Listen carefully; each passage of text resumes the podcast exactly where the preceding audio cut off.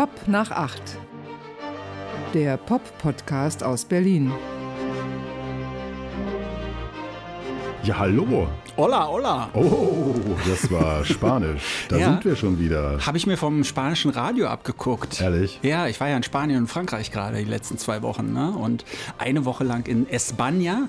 Und die Radiomoderatoren, die reden ja da so unglaublich schnell. Und der eine Radiomoderator, der, ich meine, ich verstehe ja nicht viel Spanisch, aber so mittendrin ist einfach so, hola, hola. So, so ein bisschen gute Laune. Da kann man sich so ein bisschen was abgucken. Du sprichst auch auf einmal so schnell. Hola, hola. hast du gar nicht gesagt, wer wir sind. Du bist ja der Mardi. Der Mardi. Ja. Und du bist der Andy. Ich bin der Andy. Hola, hola. Das heißt übrigens Hallo, Hallo. Ja. Ne, also für alle die, die auch kein Spanisch sprechen können. Ja, und zusammen sind wir Pop, Pop nach acht. Der, Der Pop-Podcast Pop-Podcast aus aus Berlin. Herrlich. So als hätten wir es einstudiert, oder? Ja, es ist fantastisch. Wir haben uns letzte Woche erst gesehen und trotzdem warst du in der Zwischenzeit zwei Wochen im Urlaub. Man Das fragt sich, wie das technisch überhaupt das? möglich ist, ne? Ja. Urlaub, das ist ja so ein Konzept, das verstehe ich überhaupt nicht. Aber du fährst doch auch manchmal in Urlaub. Alle, alle vier, fünf Jahre vielleicht. Das stimmt doch gar nicht. Du fährst mindestens zweimal im Jahr in Urlaub. Nee. Doch. Nein. Doch. Wann denn? Na, du warst doch auf Fuerteventura, Ja, was übrigens auch Spanisch ist, ne? Das ist Spanisch. Spanien. Das heißt, Fuerte heißt stark, Ja. Und- Und, Ventura heißt Wind. Wind. Und deshalb, warum heißt das eigentlich so? weil es ja sehr windig ist. Ach so, starker Wind weht da die ganze Wind, Zeit, ja. ne? Hola, hola. Herrlich. Du, du wirkst so erholt, so, so erfrischt. Das ist Ach, fantastisch. das ist super. Zwei Wochen lang, ich habe so gut wie gar keine Musik gehört. Nur Radio, Radio, Radio Mhm. immer so, weil mich interessiert hat, was die anderen so machen. Und muss sagen, also bei den Spaniern ist es ja so, die reden unglaublich schnell. Ich habe aber dann nachgelesen, ähm, sie brauchen doppelt so viel Worte, um das Gleiche auszudrücken wie wir im Deutschen. Wir sind da sehr viel effizienter in der Sprache. ja, weil sie irgendwie viel zu wenig Worte haben. ne? Die haben ja, der, der Wortschatz Spanien, glaube ich, 300.000 Wörter oder sowas. Ach, echt? Ach, daran Mhm. liegt es. Deutsch hat irgendwie fast so viel wie Chinesisch. So Aber die haben so 600.000 super oder so. viele Redewendungen, die immer wieder auftauchen und so, so, so komische Krücken und sowas, Ja. die ich jetzt natürlich alle nicht parat habe. Nee. Ne? Klar. Die fluchen sehr viel, ne? Aber ich glaube nicht on air. Achso, das, ja gut, ich war Hm. Und der spanische Gentleman, ich weiß nicht, wie heißen die, die spanischen? dabei. Sombrero. Der Caballero oder der, der, der Sombrero Caballero, hola, hola. Ja, schön. Ja, nee, Spanien. war schön. Ja, und dann noch eine Woche Südfrankreich. Also eigentlich war es umgekehrt. Mhm. Ne? Erst Südfrankreich und da habe ich auch was Schönes mitgebracht. Ja. Ja. Und Flasche vielleicht von Chateau de Valmy. Chateau Valmy. Warte, ich muss mal einen kurzen Schluck nehmen, so. Ich habe ja schon gekostet. Oh. Ah, Ja, oh, großes Gewächs, würde ich mal sagen. ist ein teurer Wein. Mhm. Ja, für dich, für dich teuer. Als du mir den Preis eben genannt hast, habe ich gedacht, meine Güte. 13,50 Euro. Ja, das ist alles, was du hier von mir kriegst, es kostet mindestens so viel. Ja, aber ich habe es an der Quelle geholt. Oh, ich habe es jetzt in den falschen Hals bekommen. Man hört es, ne? Weil, du- weil du geschlungen hast. Ja, es ist einfach hier, das ist so eine, so eine Situation, da muss man Reim schütten, sonst, sonst kann man das gar nicht alles ertragen. Ja, So, ja, jetzt ist die Stimme auch wieder da und der Wein ist natürlich auch immer noch ein bisschen da. Da war ich auf so einem Chateau in Südfrankreich, also ein Schloss, ja. Ja. was ein Weingut auch gleichzeitig ist. Und die haben so ein großes Drei-Gänge-Menü, hat man da, habe ich, habe ich uns gegönnt. Ich war mit meiner Freundin da. Und was soll ich sagen, da kamen so Mini-Portionen an. Ne? Aber der Wein war halt sehr gut. Und wenn man ein Kasten Wein, also eine Kiste Wein danach gekauft hat mit sechs Flaschen, dann war die Flasche Wein beim Essen umsonst. Die gab es obendrauf. Sie haben sich natürlich auf, an anderer Stelle wiedergeholt, weil dieses Menü war jetzt nicht so ganz billig, aber es hat natürlich sehr gut geschmeckt. Das muss man den Franzosen ja lassen. Ne? Leben wie Gott in Frankreich. Ich sag's jetzt mal so, das ist nicht einfach nur eine leere Redewendung, sondern die wissen schon irgendwie, wie es geht. Das Essen ist da wirklich gut und der Wein auch. Aber es hat ja auch was mit dir gemacht. Du hast mir einen Dickpick geschickt. Ich habe dir einen Dickpick geschickt. Ja, ich das war aber aus. Spanien. die, die Spanier sind ja vom Humor her auch eher derb, würde Mhm. ich sagen.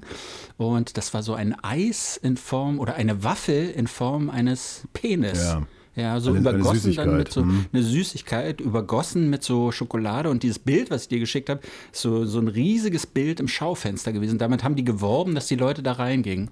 Dick Waffle, glaube ich, hieß es, ne? Eine, eine, eine Peniswaffel. Ja, das hat ja irgendwie so einen Hintergrund. Das ist ja so ein sinistres Volk eigentlich immer gewesen. So angeblich sind die ja immer so fröhlich, aber ich meine, die ganze Flamenco-Geschichte ist ja auch depressives Zeug, deswegen schreien die auch oft so. Und ähm, katholische Kirche natürlich total wichtig. Klar. dann ewig diese Franco-Diktatur. Und als die Anfang der 80er dann äh, beendet war, gab es quasi so eine Explosion der Freiheit. Dazu gehörte auch so eine Pornografisierung. Ah. Ähm, es gab überhaupt keine Limits. Also es ist irgendwie so, dass du damals, also auf dem normalen Markt, ja, so wie du hier irgendwie dein Gemüse kaufst, war da immer ein Typ, der hatte so einen Pornostand. Ach, Da hing halt diese ganzen Sachen damals aus. in den 80ern. Ja, ja, ja, an Anfang, also, ne, und äh, es war null reglementiert. Es war Ja. so, die Leute haben einfach wirklich so, so gemacht, was sie wollten. Ja. Und Ich glaube, in Spanien sind auch Pornos mit Tieren. Sex mit Tieren ist ja bei uns streng verboten, Ja. ne? Aber das ist da, das kann man da erwerben. wahrscheinlich eine ganze Industrie sogar dort. Vermutlich, ne? Ich meine, die haben ja so viele Esel, oder? Esel, super viele. Und Pferde und sowas. Und weiß nicht, Ziegen, Hunde, was weiß ich, was die da noch alles für Tiere haben. Davon habe ich aber zum Glück nichts gesehen. Es waren einzig und allein diese Dick Waffles, die Ja. ich übrigens in Girona gesehen habe. Und ich weiß nicht, war es schon mal in Girona? Nee. Das ist ja so die, die Hauptstadt Katalaniens, ne? Und da ist eine Staffel von Game of Thrones gedreht worden, die sechste Staffel. ah, okay. Und zwar, weil die Altstadt von Girona, die ist wirklich super. Es sind alles so mittelalterliche Gebäude und es ist aber nicht nur ein Straßenzug oder, oder so ein kleiner Platz, sondern es ist wirklich ein großes Viertel, wo so ganz viele verwunschene Gassen sind. Und da gingen so, so Touri-Führungen gingen da so durch. Ich glaube, es waren so Game of Thrones-Führungen, Mhm. wo die dann so zu einzelnen, ja, so eine, das gibt so eine ganz ikonische Treppe, die unglaublich lang ist. Und da haben Mhm. Shame. wir endlos Vorträge in ihrer spanischen Sprache gehalten. Hola, hola. Hola, hola. Ich war noch nie auf Festland Spanien. Ach, Ja. noch nicht mal früher? Nein. Aber der, der Deutsche ist doch früher nach Spanien gefahren, oder nicht? Mein, ich als Deutscher, mein Als Urlaub Westfale. an der Nordsee statt, ja. Wirklich? Zweimal war ich, war ich als Kind im Urlaub an der Nordsee, das war's. Dabei ist ja fast Spanien von, von Bielefeld aus, wo du herkommst, näher dran als, als die Nordsee. Ja, das ist, naja, gut, Hm. das, war, das sagt der Westberliner, der auf seiner Insel im Roten Meer gelebt hat. Ja, das stimmt. Ich war sehr neidisch auf die Baden-Württemberger, weil da, wir sind mit dem Auto tatsächlich aus Berlin über Baden-Württemberg unten Mühlhaus und dann so, so durch Frankreich gefahren. Ich war ein bisschen neidisch auf die Baden-Württemberger, weil ich meine, die, die haben es nur halb so weit dahin. Und es ist eine unglaubliche Strecke, 1800 Kilometer da bis zur Costa Brava. Wahnsinn. Ja, und wenn du dich irgendwie vergnügt hast, Ja. ich ja, muss ich hier die Stellung halten. Ja, du musst es schaffen, musst es dran schaffen. Und natürlich, genau in der Zeit wird dann auch kräftig gestorben. Ja. Ah, also ja. ich meine, Wen, wen hat es denn alles so erwischt? ich Günther Lamprecht. Ach ja, richtig. Ja. Der, der, der Franz Bieberkopf von Ja, Berlin-Alexanderplatz zum das, Beispiel. ja, Ne? Auch der Kommissar Markowitz. Ah, stimmt. Ich meine, ich kannte ihn ja noch Persönlich. persönlich. Wir waren ja äh, quasi alte SFB-Kollegen.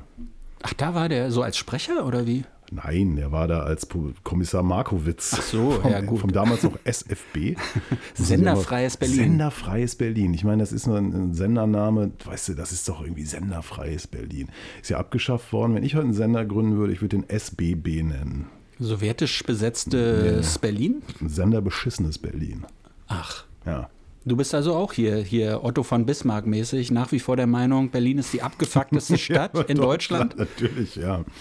Und nein, es ist wirklich wahr. Also ich, ich leide ja an partieller Gesichtsblindheit. Mhm. Das heißt, ich kann manchmal nicht unterscheiden, kenne ich diese Person oder habe ich die, also oder habe ich die einfach mal im Fernsehen wahrgenommen Ja. und denke, ich würde die kennen. Ja. Und in Berlin laufen manchmal ja auch bekannte Leute rum. So. Und es war damals in der SFB-Kantine Mhm. morgens und da steht dann dieser Typ vor mir, so äh, für Trenchcoat und so, unrasiert. Mhm. Und ich denke so, kennst du doch und so, so, moin, ja, moin. Und weiß nicht, ewig später war mir klar, scheiße, das war ja der Lamprecht. Aber äh, ich habe immerhin gesehen, was er zum Frühstück eingenommen hat. Lass mich raten, irgendwas Deftiges, oder? Ein Bulettchen oder so. Zwei Hackepeterbrötchen Mit Zwiebeln, ne? Mit mit, rohen Zwiebeln. Zwiebeln obendrauf. Und Mit schönem Gruß an die Kollegen. und ein Kännchen Kaffee. Ein Kännchen. Und das fand ich bemerkenswert, weil ich glaube, der war da, um wahrscheinlich um nachzusynchronisieren. Das musste man ja damals machen. Und äh, ja, das, äh, daher kennen wir, daher kannten wir uns. Ich weiß nicht, ob er sich irgendwie noch mich später an mich erinnert hat, keine Ahnung. Aber warst du Frau, äh, traurig, dass dieser gute Freund von dir jetzt so sich verabschiedet hat? Nee, nicht wirklich. Also mhm. ich fand äh, schon Markowitz nicht gut, weil ähm, der war ja damals angetreten, ja, er machte den gewaltlosen Kommissar, ne? Also der würde die Fälle so mit Köpfchen lösen ja. und in der Rolle ist auch klar, dass er keine Waffe trägt. Ja. Das fand ich schon stinklangweilig, ehrlich gesagt. War das so ein bisschen so, so Inspektor Maigret-mäßig so? Sollte es wohl sein, aber ja. wir reden ja vom SFB. Ja, ja. Maigret für Arme. So, ja, so gerade. Und ähm, ja, der ist dann ja Jahre später ist er doch in so ein, ähm, so ein Shooting geraten, irgendwo im, im Süden Deutschlands, in irgendeinem Kaff. Kannst du dich erinnern? In so einem Banküberfall? Oder nee, was? da ist so ein Jugendlicher, der hat irgendwie um sich geschossen in, in, in der Innenstadt von so einem mhm. kleinen mhm. Ort. Hat, glaube ich, 14, 15 Leute getötet. Ach. Und ähm, Lamprecht hat es auch erwischt. Da kann ich mich überhaupt nicht dran erinnern. Nee, kannst du diese Geschichte. Ja, Google nee. mal. Ja. Und danach war er eigentlich nicht mehr derselbe. Ja. Also der konnte eigentlich auch nicht mehr arbeiten. Ja, so. er war ja auch weg vom Fenster, oder? Man hat ihn noch nie wieder irgendwo nee, gesehen. Ich habe ihn zumindest nirgendwo ja, mehr wahrgenommen. Der hat durchaus noch Sachen machen, hätte Sachen mhm. machen können, aber hat da ganz viel abgesagt und war aber ein ja, guter Schauspieler, ja, würde ich Günther sagen. und ich, ja. Hm, okay. Wer ist noch gestorben? Pharaoh Sanders habe ich gesehen, oder? Pharaoh Sanders ist gestorben. Ja. Der große Jazz-Saxophonist. Da warst du traurig. Ach, naja. Hm. Ich bin froh, dass ich ihn nochmal live gesehen habe vor ein paar Jahren. Ich dachte, du sagst ja, ich bin froh, dass es mich nicht erwischt hat. Weil, nee, ja, das gut. ist ja der eigentliche ja. Gedanke, mhm. wenn Leute sterben. Ne? Also bei aller Betroffenheit, so innen drin kann mir niemand erzählen, dass ich glaube, ganz viele Leute denken immer, ah, ich habe ihn überlebt oder ich habe sie überlebt.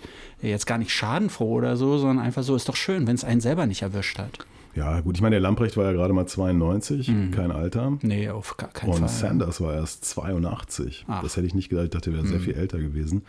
Bemerkenswerter Typ natürlich, also wer ihn nicht kennt, einfach mal so die spät 60er Jahre Sachen sich reinziehen und so, also schon tolle Musik. Und äh, ich glaube, sein letztes Album war das mit Floating Points, diesem, mhm. diesem lässlichen Elektronikmenschen, der eigentlich ja, nicht viel kann, meiner ja. Ansicht nach. Und der hat mit ihm eine Platte gemacht, äh, die von einigen Leuten wahnsinnig gefeiert wurde. Mhm. Ich finde die stinklangweilig. Aber das ist ja bei ganz vielen Leuten aus dieser Elektronikszene ja. so. Dass, dass sie eigentlich nicht besonders tolle Sachen machen und irgendwie können sich alle möglichen Leute so, so darauf Weil einigen. keine Ahnung haben. Nee, nee, nee, ich, äh, ich, ich ja doch, äh, also wie du schon mal meintest, 95 Prozent der Leute interessieren sich ja gar nicht für Musik, ne? Und ich glaube, das spielt da tatsächlich rein. Äh, Panther du Prince, ne? Ja. Henrik Weber zum Beispiel, ist ja so jemand, der auf irgendwelchen Wegen auf einmal zu so einem Liebling wurde, auch von einer, so einer Indie-Rock-Szene. Die haben den alle für sich entdeckt, auch bei, weil er seine Alben bei Rough Trade veröffentlicht hat. Und da war auf einmal so eine komische, ja, so eine Kredibilität, so, also nach dem Motto, was Rough Trade veröffentlichen, das kann ja nicht schlecht sein, dieses legendäre Indie-Label aus UK. Äh, das muss was Gutes sein. Und so kommt mir das vor. Übrigens auch bei Nils Frahm, muss ich ganz ehrlich sagen, ne? oder Max Richter Richter oder so, solche Leute. Ich, es gibt ja Leute, die sagen, das sind alles Scharlatane im Sinne von, dass die wirklich auch gar nichts großartig Musikalisches machen. Und ich glaube, manchmal stimmt das auch. Zu Nils Fram vielleicht noch was. Mhm. Äh, zu Sanders, das, äh, der mir bekannte Jazzkritiker Wolf Kampmann mhm. hat wohl eines der letzten Interviews mit Pharaoh Sanders geführt, der übrigens nicht gerne Interviews gegeben hat. Und das war nach der Veröffentlichung der Floating Points Platte und ähm, er hat ihn dann darauf angesprochen und so. Ne? Und das Schöne war, Pharaoh Sanders konnte sich überhaupt nicht daran erinnern, da mitgespielt zu haben. das war für den so, ja, da kommt so ein Typ, ja. der hat irgendwie, der kann Geld bezahlen. Dann hat er sich da irgendwie einen halben Nachmittag in so ein Studio gesetzt ja. und was reingehupt. Und das Ganze wurde dann in der Post-Production aufgeblasen nach mhm. 45 Minuten. Aber er wusste nicht, dass er da mitgemacht hat. Das fand ich irgendwie sehr bemerkenswert. Nils Fram wiederum, den ich unlängst sprach, Ach, hat ja als ich weg war? Ja, als du weg warst. Fremd ich meine, du, du ich meine, ich war ja nur eine drum. Woche weg, ne, sozusagen. Ja, und ich, äh, ich, ich ziehe hier die großen Themen ran. Ja. Der hat ja diese Music for Animals Platte gemacht. Mhm. Ne? Drei Stunden lang. Drei Stunden. Heißt die Music for Animals, weil die wirklich auch Tiere nur ertragen können, diese Platte?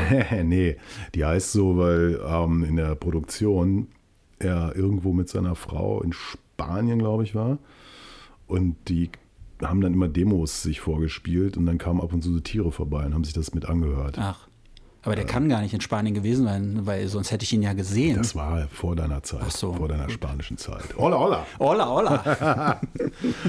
Ja, und ähm, ich habe irgendwie, äh, die, man kriegt ja heute, wie wir sagen, Dateien geschickt. Das Album kommt als Datei. ja.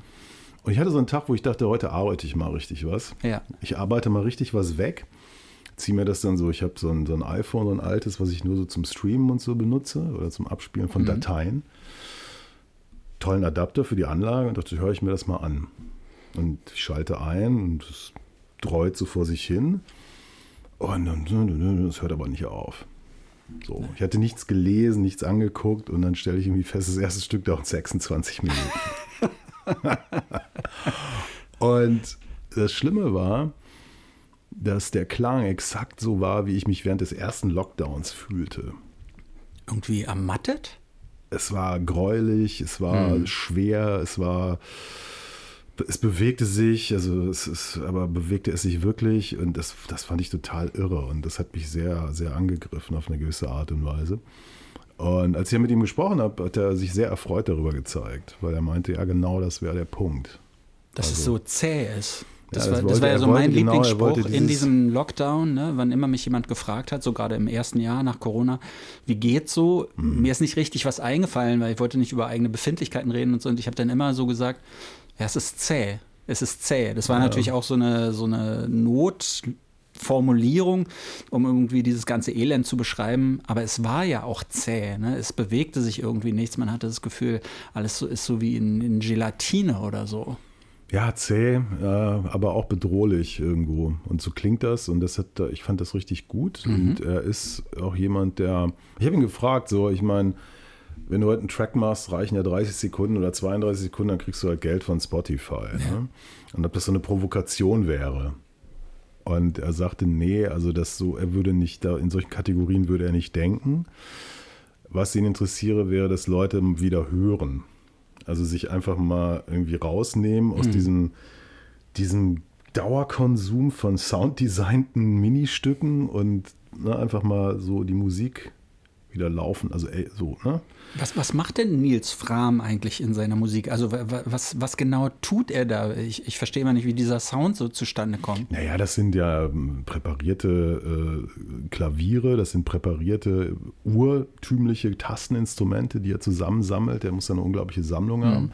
Auf dem Album kommen aber nur elektronische und Idiophone auch teilweise zur, zur Geltung. Ja. Unter anderem eine Glasharfe.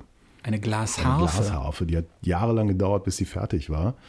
Und die kam dann im Lockdown an. Und ähm, interessanterweise hat seine Frau, die Philosophin ist, aber keine Musikerin, hat da mitgearbeitet an der Platte. Und er meinte, es wäre total toll gewesen, weil die überhaupt keine Ahnung von Musik hat. Aber eben ganz schnell sich in zum Beispiel in so eine Glasharfe eingefühlt hätte.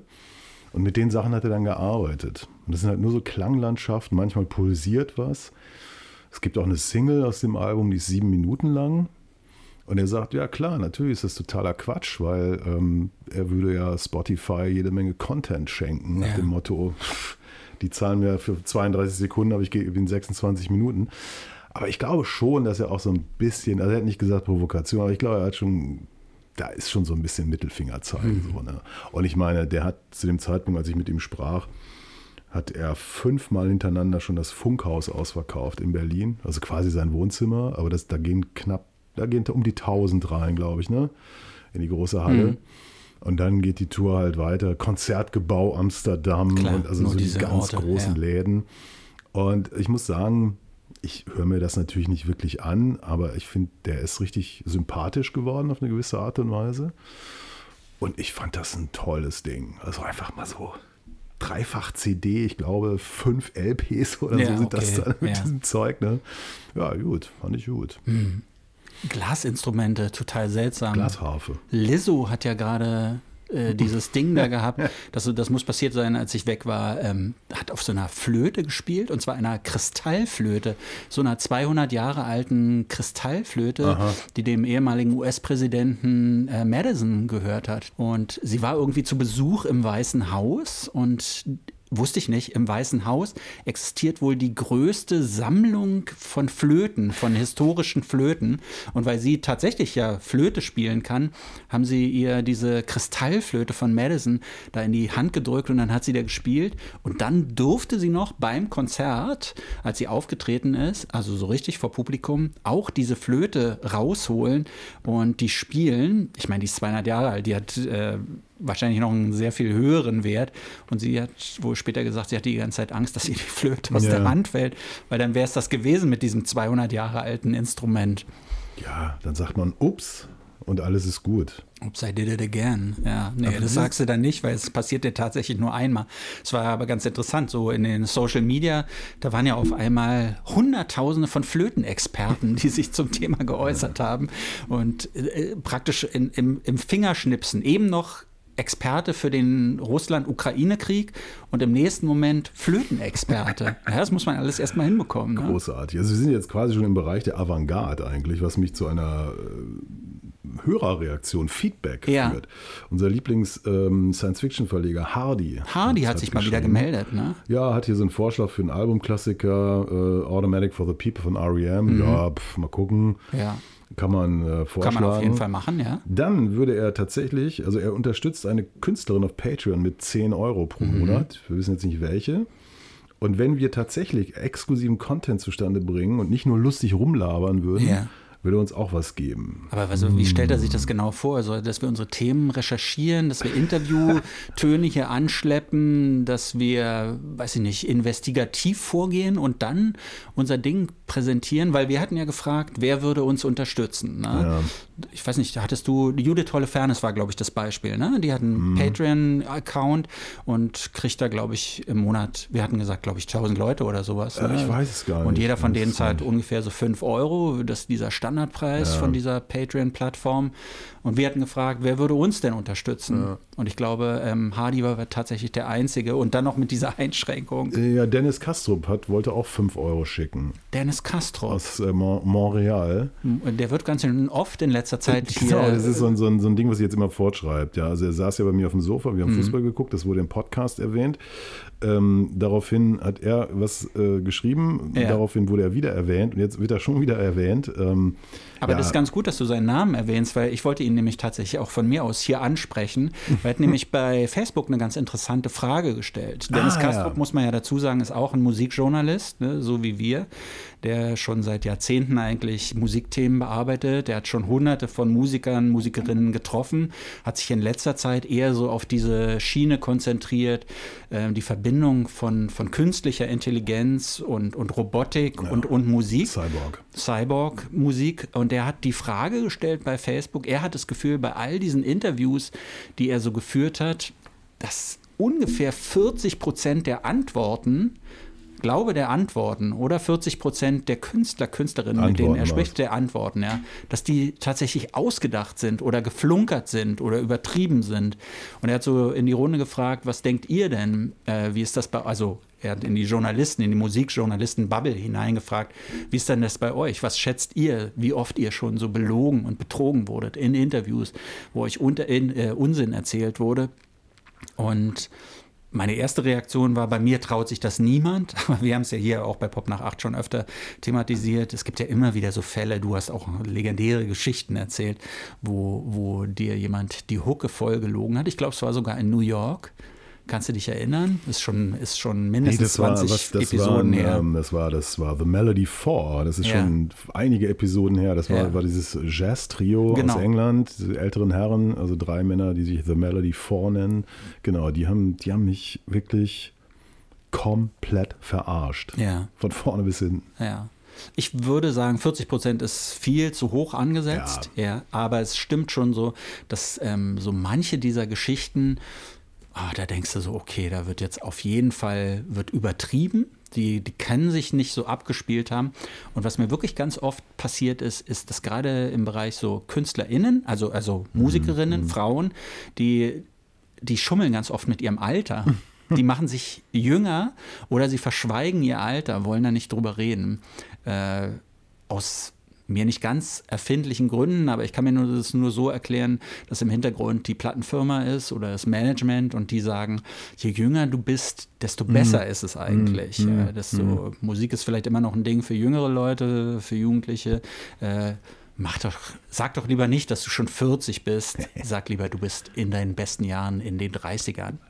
Also wenn man jetzt natürlich Tom Waits mit reinnimmt und das mal mischt und auseinander nimmt, dann könnte man schon auf die 40 Prozent kommen, weil von Tom Waits ist bekannt, dass der nur erfundenes Zeug erzählt. Ja.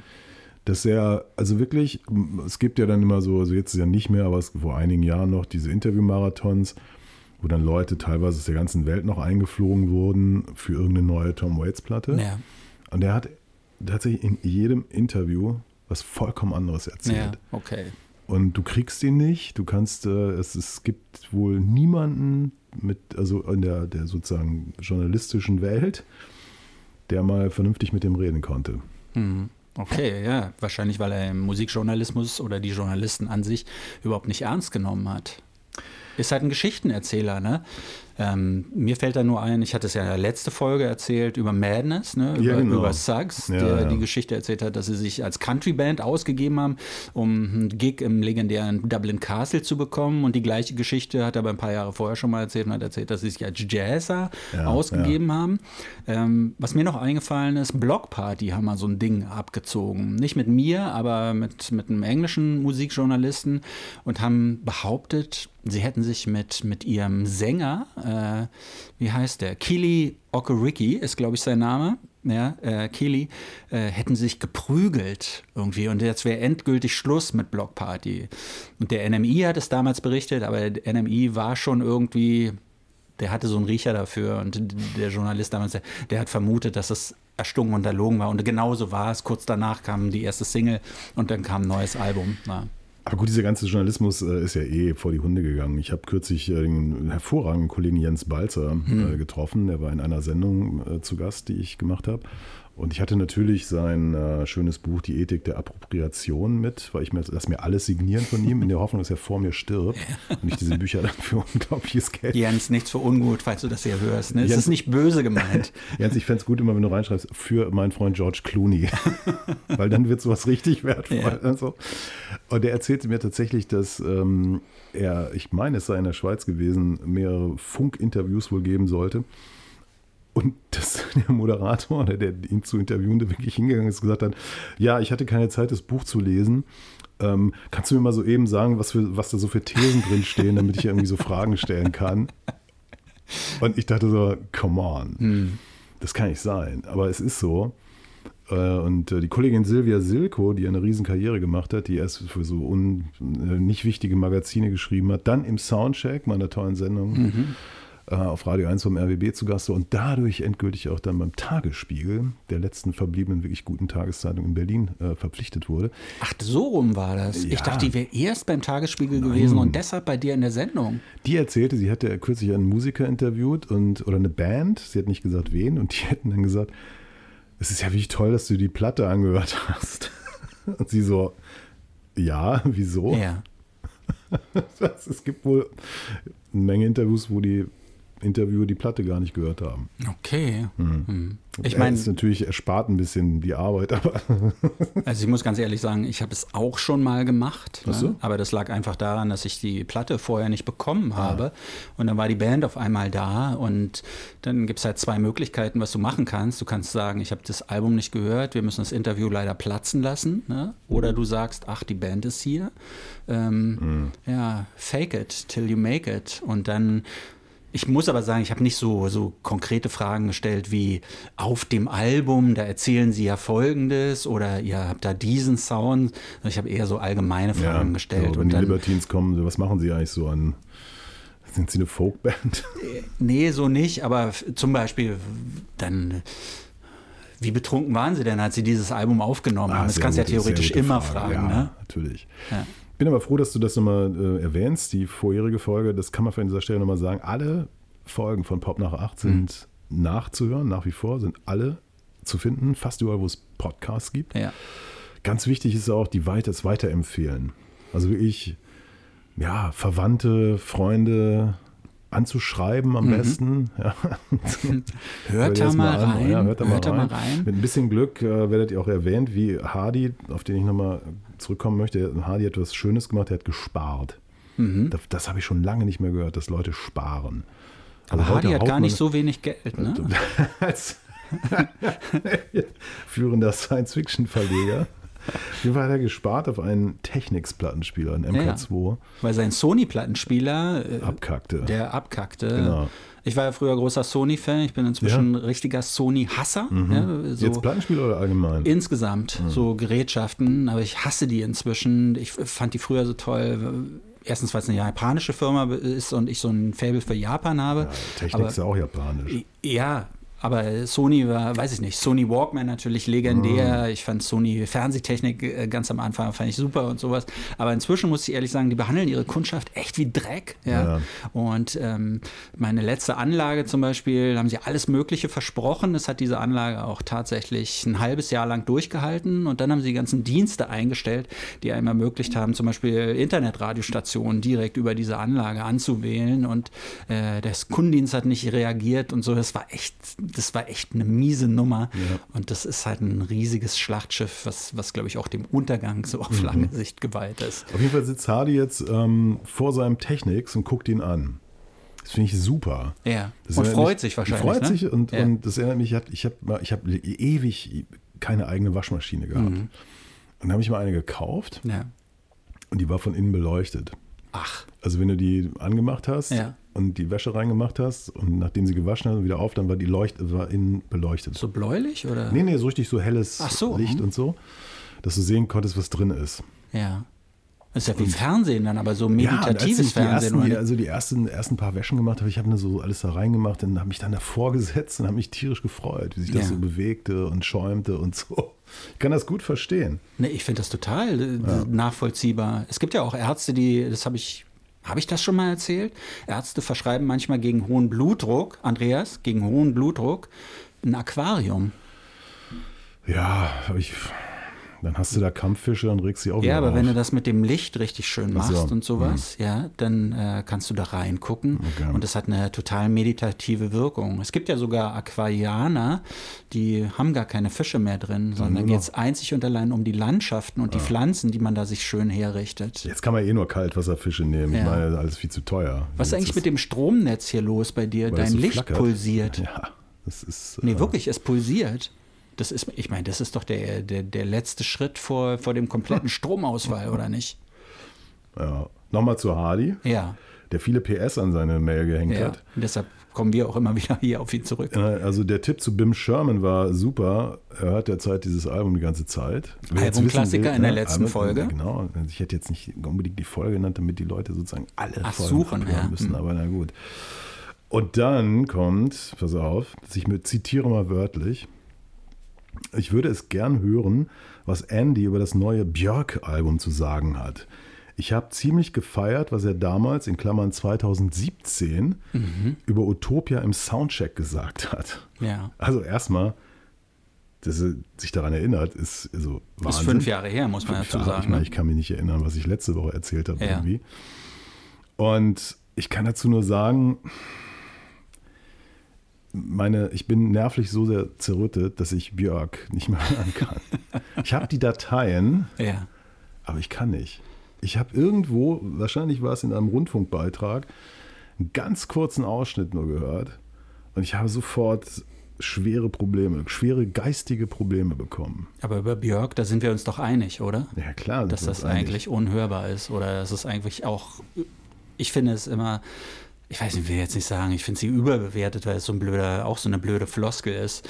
Aber ich kann diese Begeisterung in Sachen Björk, ich kann die nicht nachvollziehen. Aber das ist doch das, was du eben über die Elektronik-Heinis gesagt Mhm. hast. Es gibt da so eine Übereinkunft, dass bei bestimmten Acts alle ausflippen. ja. Und ich habe das bei Björk, ja, wenn du so willst, bis zu einem gewissen Punkt verstanden. Mhm. Aber wenn dann wirklich jemand heute hingeht und sagt, das sei Avantgarde, dann frage ich mich, was hat er denn für einen Avantgarde-Begriff? Mhm. Nur weil das strukturloses Zeug ist, was irgendwie dahin programmiert wurde mit, mit irgendwie melodiefreiem äh, Gesumse, ist das doch nicht Avantgarde. Ja. aber das, das ist eben so dieser, dieser Bruch von Leute, die sozusagen eine Rock, Pop oder wie auch immer Sozialisierung auch als Kritiker haben, Mhm. Kritikerin, werden dann mit Zeug konfrontiert, das anders ist. Und die wissen dann halt nicht zu unterscheiden zwischen Morten Feldmann und Björk oder äh, was weiß ich. Also das ist so, ich finde es unfassbar. Also es ist, Es gibt kann von, mich aufregen. Es gibt von Björk nur eine einzige Sache, die ich gut finde. Und das ist die, wo sie damals noch in einer Punkband in Island gespielt hat.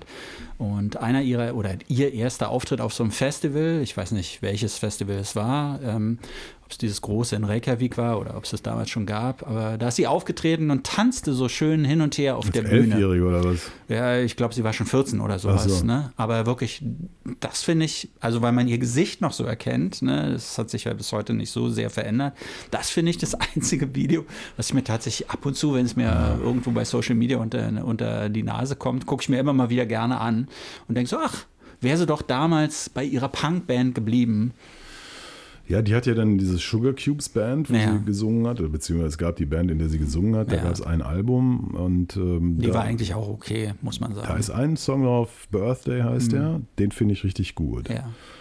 Aber wie gesagt, jetzt sind wir schon wieder bei Björk und nee, ich, ich möchte auch gar nicht mehr. Ich meine, ich bin jetzt, ich habe ja so ein, so ein, ich bin ja jetzt in meinem Alter angekommen. Ich wusste ja lange gar nicht, dass ich alt bin. Ne? So, das ist so ganz komisch. Und die Zeit wird einfach zu knapp. Und zu kost, ist zu kostbar. Aber hast du nicht auch so ganz viel Leerlauf irgendwie, wo du theoretisch all dir diese Dinge anhören könntest? Und Ja, aber dann spiele ich Angry Birds oder gucke Bares für Rares. das ist natürlich sehr viel wertvoller. Ja. Ja. Hat Ja, sich denn was Neues be- ergeben bei Bares für Rares? Ähm, ich, es gab eine XXL Ja. wieder. Das ist ganz lustig, weil die haben das im Sommer aufgenommen und die haben dann äh, offensichtlich drei Folgen aufgenommen in den Tagen, wo sie Ja. da auf diesem Schloss, in der Schloss Drachenburg waren. Mhm. Und die letzte Folge sollte im Herbst jetzt spielen. War, war sozusagen, obwohl sie ein paar Kürbisse in die, in die Deko gelegt haben, war völlig klar, dass es im Hochsommer ist. Der, der Rasen blühte und so, es war schon ein bisschen daneben und es war ein bisschen enttäuschend, ehrlich gesagt. Okay. Also, es war ein ganz gutes Kunstwerk von Josef Beuys dabei, was ein bisschen Geld gebracht hat, aber na, trotzdem, ich meine, ich, das ist schon, ich bleibe dabei. Ja. Das ist ganz klar. Aber ey, let's face it, im Augenblick werden, glaube ich, ganz viele Silvestersendungen aufgezeichnet. Ne? Das ist schon, glaube ich, längst passiert, oder? Meinst du? Ich, Ich glaube, das glaub, ja. passiert jetzt gerade. Weihnachts- und, und Silvesterfolgen werden jetzt. Und da wird auch so ein bisschen Deko natürlich gemacht und dann tut Sollten man wir so vielleicht als auch schon die Silvesterfolge aufnehmen. Und den, die Böller schon mal so im Hintergrund, das haben wir doch schon mal gemacht. Bei einer dieser Folgen, Eine wo wir ein Jubiläum haben. meine, Nächste Folge haben wir übrigens schon wieder ein ja, Jubiläum. und wir sind so aus der Übung. Du hast gar nicht gesagt, welche nicht Folge gesagt, wir haben. Season 1, Episode 39. Es tut mir leid. ja. Es tut mir leid. Ich, bin Ich halt, habe einen neuen Podcast gehört. da wollte ich jetzt auch drauf kommen, weil Ja. wir waren ja bei alten Männern. Ne? Ja. Mhm. Und das ist tatsächlich ein, ich weiß nicht, heißt der Kalk und Welk oder heißt der Welk und Kalk? Ich weiß es nicht. Ich glaube, er heißt Kalk und Welk. Es sind natürlich Kalkhofe und Oliver Welke. Die beiden, die ja schon so urlange zusammen auch immer wieder Sachen gemacht haben. Die waren jetzt eine Zeit lang aber nicht zusammen im Audiobereich zu hören. Also früher haben sie Radio miteinander gemacht. Kalk und Welk. Kalk und die, Welk Die fabelhaften Boomer Boys. Genau, das ist ganz wichtig. Die fabelhaften Boomer Boys. Als ich das gesehen habe, habe ich Schlimmstes erwartet, muss ich ganz ehrlich sagen. Ich meine, ich habe Kalkofe mal, Oliver Kalkofe, ähm, mal eine Sendung mit ihm gemacht, eine Stunde lang, wo er seine Lieblingsmusik äh, präsentiert hat. Und hat er, hat, der hat wirklich einen ganz guten Musikgeschmack, äh, ist auch sehr England-affin so gerade aus den 80ern, das interessiert ihn. Er ist ein riesengroßer Madness-Fan natürlich. Ne? Ähm, und er ist eigentlich so im Gespräch, muss man echt sagen, ist auch ein netter Typ. Und, und Welke ist ja eigentlich auch ein netter Typ. Bei dem Radiosender, wo ich früher gearbeitet habe, bei Fritz, da hatte er immer so eine, als er bei RAN auf einmal bei Sat1 diese Fußballserie hatte, ähm, ich weiß nicht, wie wir das hinbekommen haben, aber da gab es dann immer nach dem Bundesligaspieltag am Montag gab es eine Kolumne Unser Mann bei RAN hieß die. Und das war immer ein Gespräch mit Oliver Welke über, ja, über den Bundesliga, Fußball-Bundesliga-Wochenende. Und es war immer eigentlich witzig und trotzdem, ich habe immer das Gefühl gehabt, der war immer ein öffentlich-rechtlicher, obwohl der dabei Sat 1 war. Er ist dann auch zurückgekauft worden. Ne? Ja, Und ähm, ja, heute macht er natürlich die Heute-Show, ne? Ja. die ich persönlich nicht mehr ertragen kann. Aber dieser Podcast, ich habe Schlimmstes erwartet und dachte so, ach Gottchen, jetzt noch so zwei Typen, die einigermaßen bekannt sind. Zwei ältere Herren, die labern. Ja, aber die, die richtig bekannt sind, weißt du, und Ach aus so. diesem Ruhm irgendwie so das auch nochmal abschöpfen wollen. Ähm, aber es ist keine richtige Comedy, kein richtiger Comedy-Podcast, sondern die unterhalten sich und die unterhalten sich ganz viel, zumindest in der ersten Folge, auch über ihre eigene Rundfunk-Vergangenheit, über ihre öffentlich-rechtliche Vergangenheit. Und sie erzählen so ein paar lustige Geschichten, wie sie, wie sie Sachen on air erzählt haben, zum Beispiel über die katholische Kirche. Und sie dachten so, im Münsterland, da kann man das ja mal machen. Da ist ein großes Interesse an der katholischen War die Kirche. nicht in Niedersachsen? Aber ist das nicht Münsterland irgendwie? Nee. die waren doch bei Radio FFN in Hannover. Frühstücksradio haben die Ja, doch gemacht. Das war in Hannover, in Niedersachsen. War das nicht Nordrhein-Westfalen, wo die unterwegs waren? Ja, die wurden, überall, wo man sie hören konnte, wurden sie gehört. Also es war auch in Nordrhein-Westfalen. Okay, aber so oder so, sie haben jedenfalls über die katholische Kirche was gesagt, haben sich da so ein bisschen drüber lustig gemacht und wurden dann auch prompt auf Air genommen, ne? Mussten. Und äh, diese Geschichten erzählen sie da. Und nach so anfänglichen Schwierigkeiten, wie das ja immer so ist in der ersten Podcast-Folge, man muss sich erst so ein bisschen zurechtruckeln, irgendwie, dann wird es wirklich schön, wie die sich miteinander unterhalten. Und ich bin mir sehr sicher, dass sie Pop nach acht gehört haben. Weil sie hören sich eigentlich so an wie wir. Sie reden nicht ganz so viel über Musik, aber sie reden auch über Musik. Sie haben sich zum Beispiel über den, den Jungen unterhalten, der auf dem Nirvana-Cover, auf dem Nevermind-Album nackt zu sehen ist, da in dem Swimmingpool. Und haben sich kurz überhalt, unterhalten über, über dessen vergebliche äh, Anstrengung, ähm, da so einen Prozess anzustrengen. Sollen wir aufhören? Ich meine, wir machen was Ja. ja. und schon werden wir kopiert. Aber das hatten wir ja schon mal. Von, ne? ja, ja, klar, klar. Von berühmten Leuten. ja. Natürlich werden die dann eher gehört als wir. Mhm. Ja, ziehen sozusagen alle Kunden ab. Ja. Kunden müssen wir sagen, also unsere Kundinnen. Klar, Ähm, deshalb war das das auch nicht schlau, dass wir das hier überhaupt erwähnt haben. Ne? Also meine Freundin hat ja gesagt, wir müssen einfach mehr Content bringen, der auch Frauen anspricht. Hm. Aber was könnte das sein? Ich, mir fällt nichts ein. Na, was hat sie denn gesagt? Was würde sie denn zum Beispiel interessieren? Ja, sowas, sowas Persönliches, so, weiß nicht. Aber wir haben doch schon ganz persönliche Sachen erzählt. Ja, vielleicht ist es nicht weiblich genug. Hm, Achtung, Triggerwarnung, jetzt geht es mal kurz um Selbstmord. Ja? Äh, bei der Folge zum Beispiel, wo, wo ich über meinen Großvater erzählt Ja. habe, der sich selber umgebracht hat, ähm, da wurde mir dann gesagt, wir hätten darauf hinweisen müssen mit Triggerwarnung, dass es in dieser Episode um, um Selbstmord geht. Aber das hast du doch, das stand doch in der Beschreibung. der Genau, aber Folge. wir haben es nicht am Anfang des Podcasts gesagt, so, weil es kam ja so spontan. Ich hatte mir das nicht ja, vorgenommen, ja, dass nee, ich das wir erzähle. uns ja nie was vor. Eben. Ne? Und kriegen wir jetzt Ärger oder was? nee, es wurde nur einfach gesagt. Ich habe dann auch gesagt, aber ich hatte es ja zumindest in, den, in der Sendungsbeschreibung, in der Episodenbeschreibung da reingeschrieben und äh, da hieß es dann, ach so. Hm. Ja. Ja, Nee, ich finde also, so eine Hinweise ja gut, aber so viel zum Thema Persönliches. Also wenn die paar Frauenmenschen, sagt man Frauen, Menschen, Frauen? Sag mal, Frauenmenschen. Ja, Frauenmenschen, die uns jetzt noch hören, vielleicht können die ja einfach so ihre, wie sagt man, Kolleginnen Ja, mit, mit, mit Frauen ja. animieren, ähm, doch vielleicht auch mal reinzuhören. Ja, oder uns eine Mail schreiben an mail at popnach8.berlin, die 8 als Zahl, mail at popnach8.berlin und uns einfach mal mitteilen, vielleicht, was so aus weiblicher Sicht interessant wäre an diesem Podcast, was man vielleicht da noch zusätzlich reinpacken könnte. Ja, Ich weiß nicht, so ein Björk-Verriss hilft wahrscheinlich nicht so richtig, kennen oder? viele Menschen, Frauenmenschen, Die also Björk hassen. nicht Männer, die, nee, die Björk lieben. Ach, Ja, ach ich kenne welche, die Björk hassen. ja das kenne ich auch, aber die meisten finden sie dann doch gut. Ja, als Person, aber doch nicht als Musikerin. Also für alle, die sie gut finden, ich sage es noch einmal, die isst Wale. Die ist was? Also keinen gesamten Wal, aber Walfleisch. Ach so, die isst Wale. Die isst, die verzehrt. Ja, Ja, ja, das sei halt isländische Tradition. ja. Das findet sie in Und, Ordnung. und wer was dagegen hat, soll die Schnauze halten, weil es würde sich, es wäre Einmischung in isländische Traditionsangelegenheiten. ja, okay.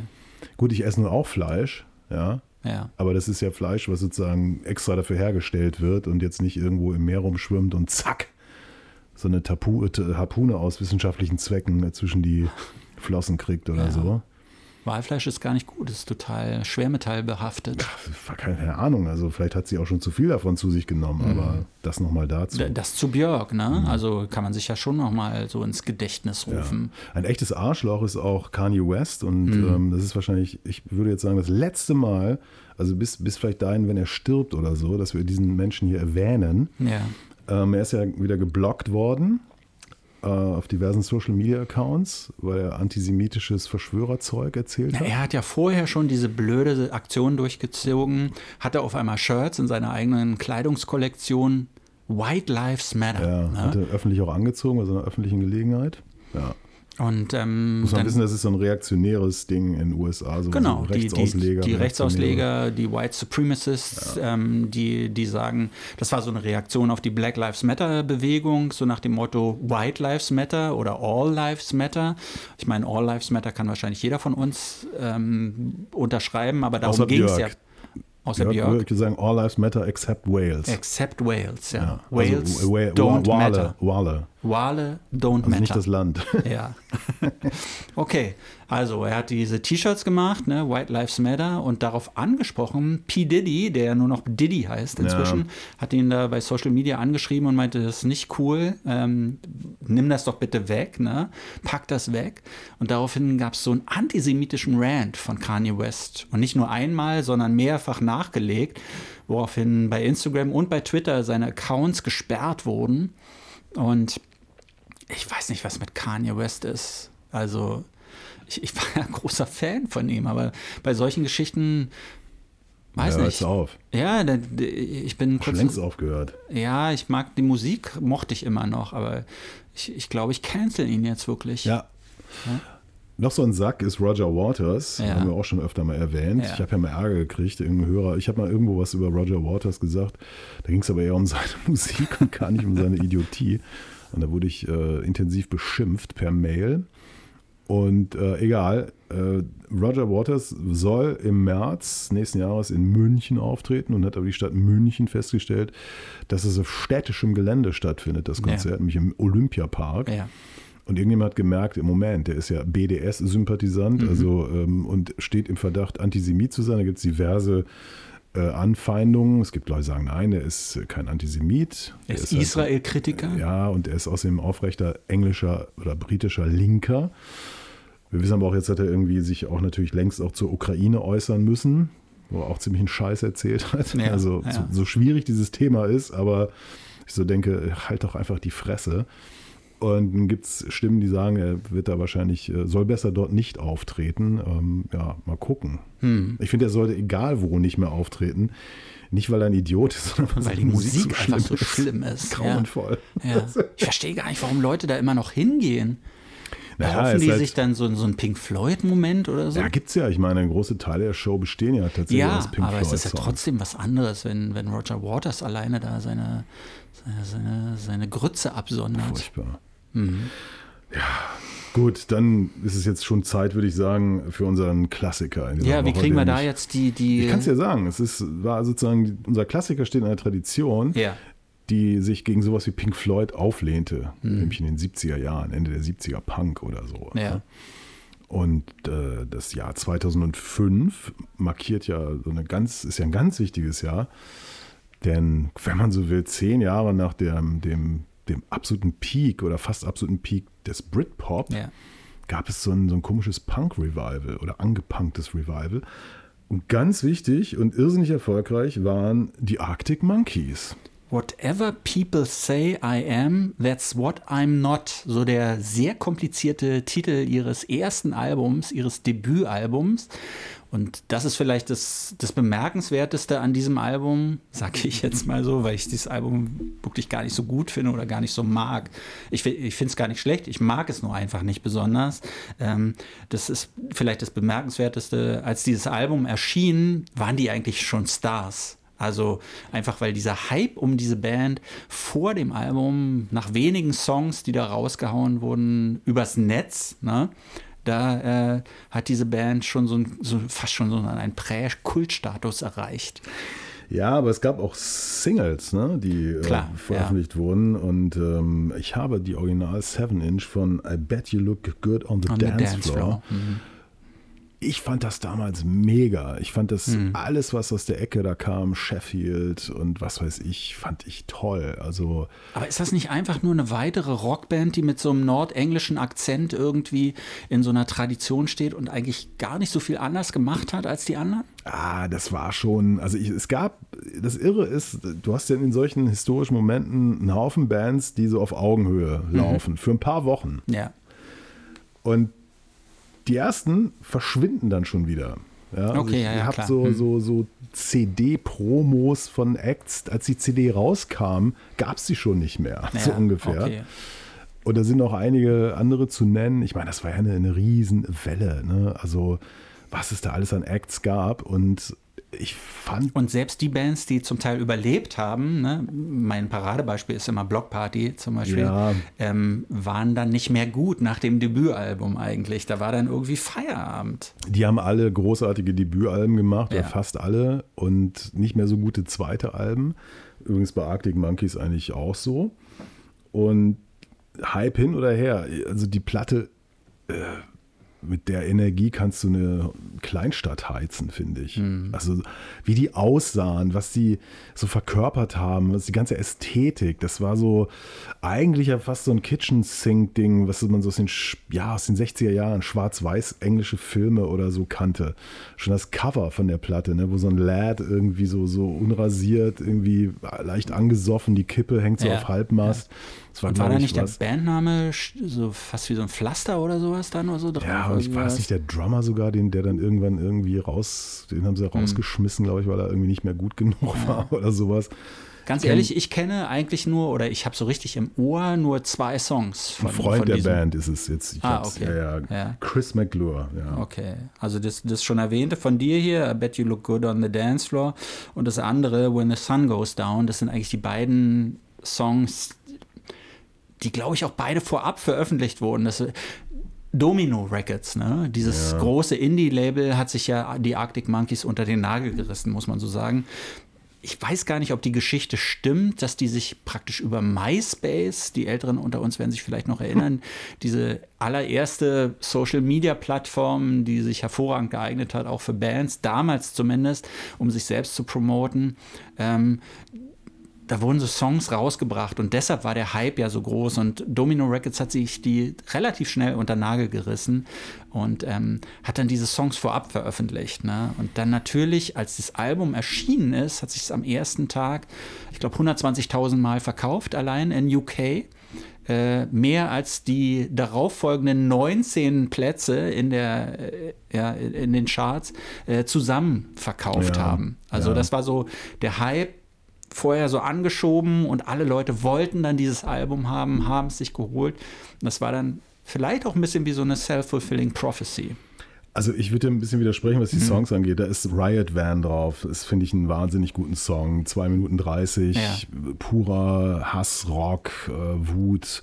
Uh, Red Light indicates doors are secured. Uh, das sind, ich fand das damals alles so, diese, diese ganzen Bilder, dieses Britische, das war für mich das letzte Mal so, dass das Britische auch noch was, was wahnsinnig Attraktives war. Ne? Also ich war in den frühen 90ern ja ganz viel in London ja. und, und, auch in Nordengland und so und äh, derzeit war ich halt auch noch mal so ein bisschen in London und ich fand es einfach ich fand's cool. Ne? Klar, es sind so Geschichten, die da erzählt werden, die, die jetzt nicht besonders tief gehen, ne? sondern sie erzählen so ein bisschen über Everyday Life. Eigentlich von so einem Lad, ne? Irgendwie, darum ja, geht es ja auch hat, immer ein bisschen. es hat eine andere Qualität als, als der Britpop-Scheiß. Mhm. Also hier habe ich kein Kokain äh, ja. gehört in dieser Musik. Aber schon Alkohol. Ja, okay, oh, aber gut, dann, was ist, ist daran schlimm? Nichts. Ja die waren jung, die waren, die waren ja wie so kleine Puppies irgendwie. Mhm. Ich meine, ich, das ist jetzt 17 Jahre her. Ich meine, da war ja. ich auch nicht mehr der Jüngste, aber da hat es mich nochmal richtig gepackt. Also wie gesagt, auch diese ganzen Debütalben. Ich habe ja. das irgendwie, ich habe da ganz viel von. Ja, aber dann muss die Geschichte irgendwie weitergehen und, und ich finde, die haben sich dummerweise in so eine Schmockrock-Band mhm. irgendwie verwandelt. Die mussten dann ja auch in die USA. Ähm, ne, also der, der, das ist ähnlich wie The Clash, die ja auch durch äh, ich meine, I'm so bored of the USA war mal so ein Clash-Song, aber letztlich hat Strummer das alles verehrt, diese ganze Rock'n'Roll-Kultur ja. und lief dann plötzlich auch so komisch rum und so. Und ähm, Warum wollen die das dann immer schaffen? Das ist auch so komisch, ne? Das, klar, rein finanziell kann man das natürlich verstehen. Man möchte den wichtigsten Musikmarkt der Welt knacken. Äh, danach ist man nämlich dann, da hat man dann wirklich ausgesorgt. Aber gerade solche Bands, das stelle ich mir mal vor, das Geld spielt doch da gerade am Anfang noch nicht so eine Rolle. Na gut, am Anfang. Ne? Und dann muss es natürlich irgendwie weitergehen. Ja. Und dann ist die Plattenfirma im Hintergrund und die sagt, ihr müsst, ihr müsst, ihr müsst, könnte ich mir vorstellen. Aber weißt du, als Alex Turner plötzlich rumlief mit so einer Teddy-Tolle, ja, ja. war es für mich gegessen. Na gut, aber das war ja vielleicht die Clash Reminiscence, oder? Ja, keine Ahnung. Gibt jetzt eine neue Platte demnächst. Ja, kommt, ähm, glaube ich, nächste Woche raus. Ne? Ja, hören wir uns an. Ja. Ich habe schon gehört, es soll, sie haben sich wohl neu erfunden. Ich weiß nicht, die zwei Songs, die, die jetzt, wo wir das hier aufnehmen, veröffentlicht sind, ähm, überzeugen mich nicht. Oh je. Ja, aber ich glaube, es ist ihr siebtes Album, was, was da rauskommt. Wie hm, heißt es? The Cars oder The Car Ach, oder sowas? Ja gut, das gucke ich nochmal nach. Schneide ich notfalls raus. Wenn nicht, dann, wenn ich es drin lasse, dann stimmt es tatsächlich. Also ich muss ehrlich sagen, ich habe mir die Platte jetzt nicht nochmal angehört, ja. obwohl sie da oben, ganz links oben bei A steht. Aber du hast eine Leiter, du hättest ja. doch mal auf die Leiter ja, hochsteigen können und die da runterholen so können. die Leiter hoch, Mensch. Hm, okay, ja. ja. Aber wozu steht die Leiter da überhaupt da? Du musst deinen Sohn dann notfalls da hochschicken. also ich habe es mir nicht nochmal angehört, aber ich bleibe dabei. Es ist für mich eine wirklich der, der äh, besten Platten aus mhm. dieser ganzen Bewegung. Für mich ist sie so, wenn ich sie beste, jetzt, wenn ich sie jetzt so höre, mir war sie, aber das hat natürlich auch immer was mit dem Gemütszustand zu tun. Mir war sie zu aufgeregt, zu nervös, irgendwie zu sehr hin und her. Aber mhm. das ist, glaube ich, auch, ja, wie du schon meintest, äh, man hat sich da noch mal kurz jung gefühlt irgendwie und ähm, ja. Ich glaube, es ist tatsächlich Musik für junge Leute. für ehemals junge Leute. Ja. Hm. Übrigens, ähm, was ist rot und schlecht für die Zähne? Ein Ziegelstein? Stimmt. ich habe auch noch einen, einen, Witz aus Espanol, aus, aus Espanja ja. mitgebracht. Ja. Wie heißt auf Spanisch der Geigenkasten? Weiß ich nicht. Fidel Castro.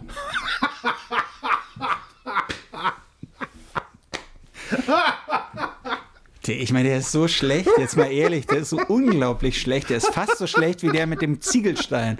Fidel Castro. Ja. Gut, dass ich den gleich schon wieder vergessen habe. Tschüss. Tschüss. Das war's schon wieder mit Pop nach 8. Kommentare zur Sendung gerne per Mail an mail at popnach8.berlin oder direkt über die Webseite popnach8.berlin. Noch mehr Ausgaben von Pop nach 8 mit Andreas Müller und Martin Böttcher fast überall da, wo es Podcasts gibt. Please hang up and try again.